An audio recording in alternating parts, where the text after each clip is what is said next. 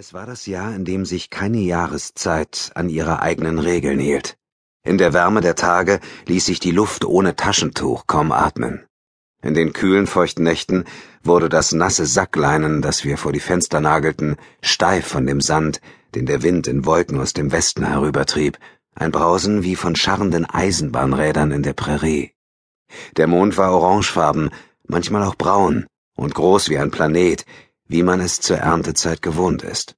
Die Sonne war nie mehr als ein Schmutzfleck, gleich einer Glühbirne, die in der Fassung flackert, oder einem Streichholz, das inmitten seines eigenen Rauchs verbrennt. In besseren Zeiten hätte unsere Familie gemeinsam auf der Veranda gesessen, auf Korbstühlen oder am Schaukelstuhl, mit Gläsern voller Limonade und Schalen voller Pfirsicheis. Mein Vater war auf Arbeitssuche bei einer Pipeline in Osttexas. Vielleicht würde er eines Tages zurückkehren, vielleicht nicht.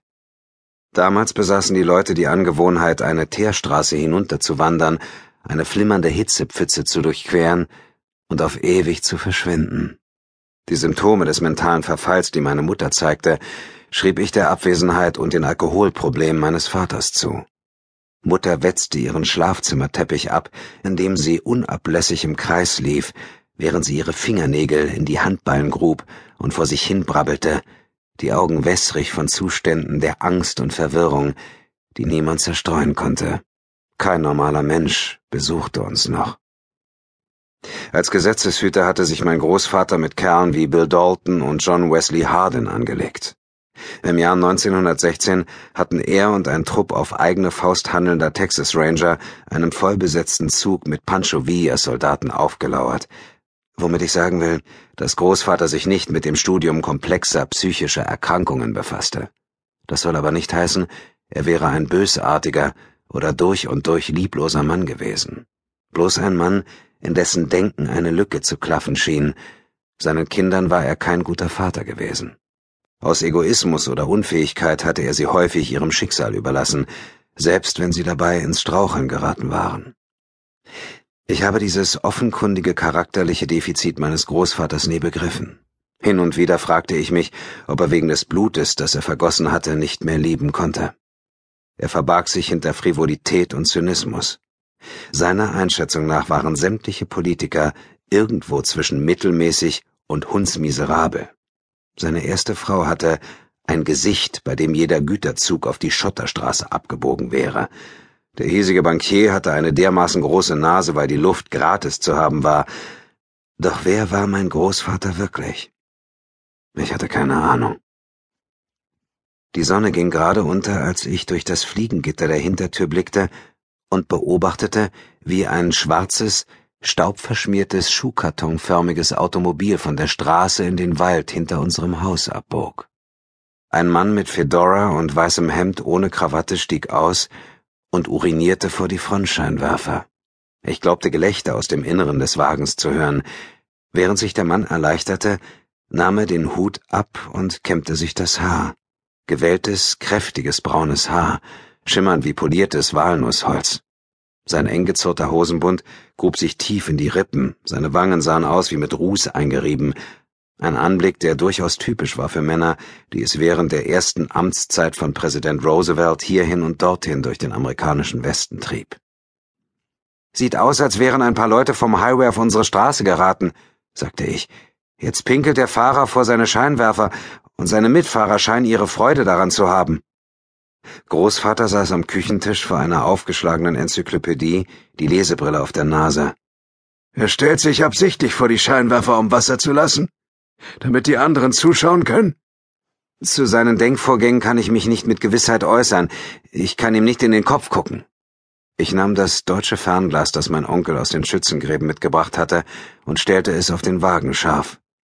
Ähm, auf dem Beifahrersitz ist eine Frau, ein zweiter Mann und eine weitere Frau hinten. Sie lassen eine Flasche kreisen. Illegale? fragte Großvater. Ich ließ das Fernglas sinken. Ja, falls die Wets neuerdings mit viertürigen Wagen unterwegs sind. Dein Humor erinnert mich an meine erste Frau.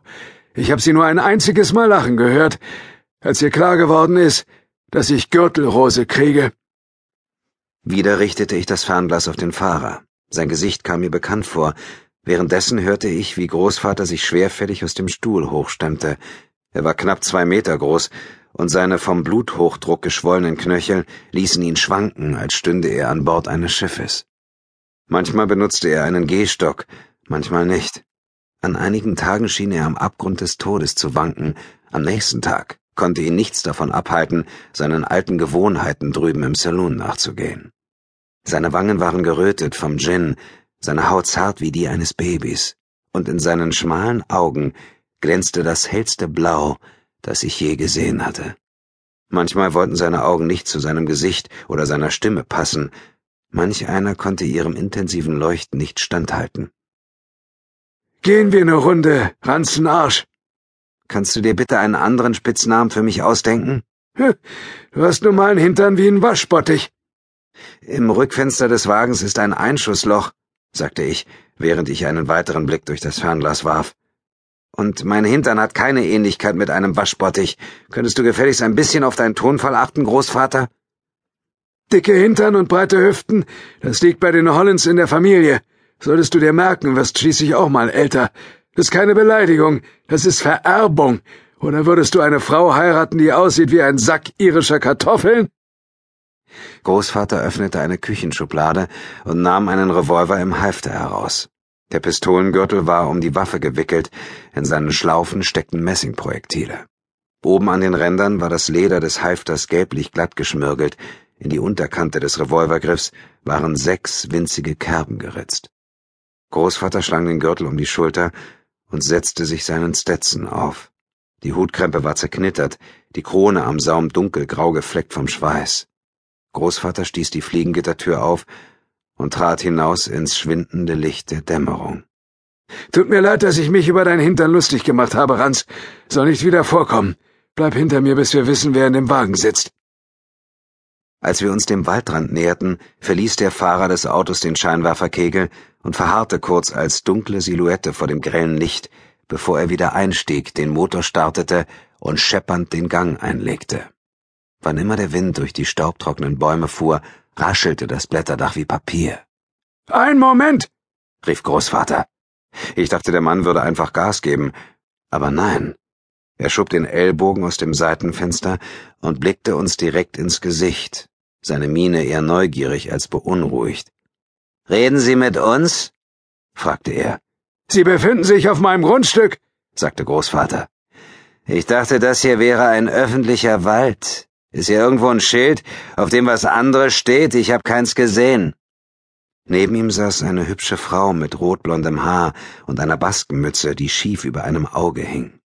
Sie sah aus wie ein fröhliches Mädchen vom Land, als arbeite sie im Kramladen oder in einem Café, wo die Fernfahrer auf einen harmlosen Schwatz vorbeikommen.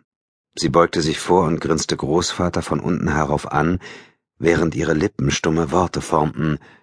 Tut uns leid. Sie haben Schlamm auf dem Nummernschild. Wussten Sie das? fragte Großvater den Fahrer. Da werde ich mich gleich drum kümmern, antwortete dieser. Und in Ihrer Heckscheibe scheint mir ein Einschussloch zu sein. Der Fahrer griff in den Aschenbecher am Armaturenbrett und hielt eine Murmel ins Licht. Habe ich auf der Rückbank gefunden, wahrscheinlich ein Kind mit einer Steinschleuder. Oben auf der Eisenbahnbrücke habe ich einen Jungen gesehen, der hatte so ein Ding. Sind Sie hier der Sheriff? Ich bin Rancher. Mein Name ist Hackberry Holland. Und Ihr Name wäre? Smith, sagte der Fahrer. Wohin geht die Reise, Mr. Smith? Vielleicht kann ich Ihnen helfen, den richtigen Weg zu finden. Nach Labok oder irgendwo sonst, wo es Arbeit gibt. Ich schraube an Autos rum, also hauptsächlich. Was ist das für eine Waffe? Eine Antiquität? Ein 44er Army Colt muss meistens als Briefbeschwerer herhalten. Sie kennen sich also mit Autos aus? Ja, Sir, kann man so sagen. Autos sind die Zukunft des Landes, wenn Sie mich fragen. Oder wenn Sie Henry Ford fragen.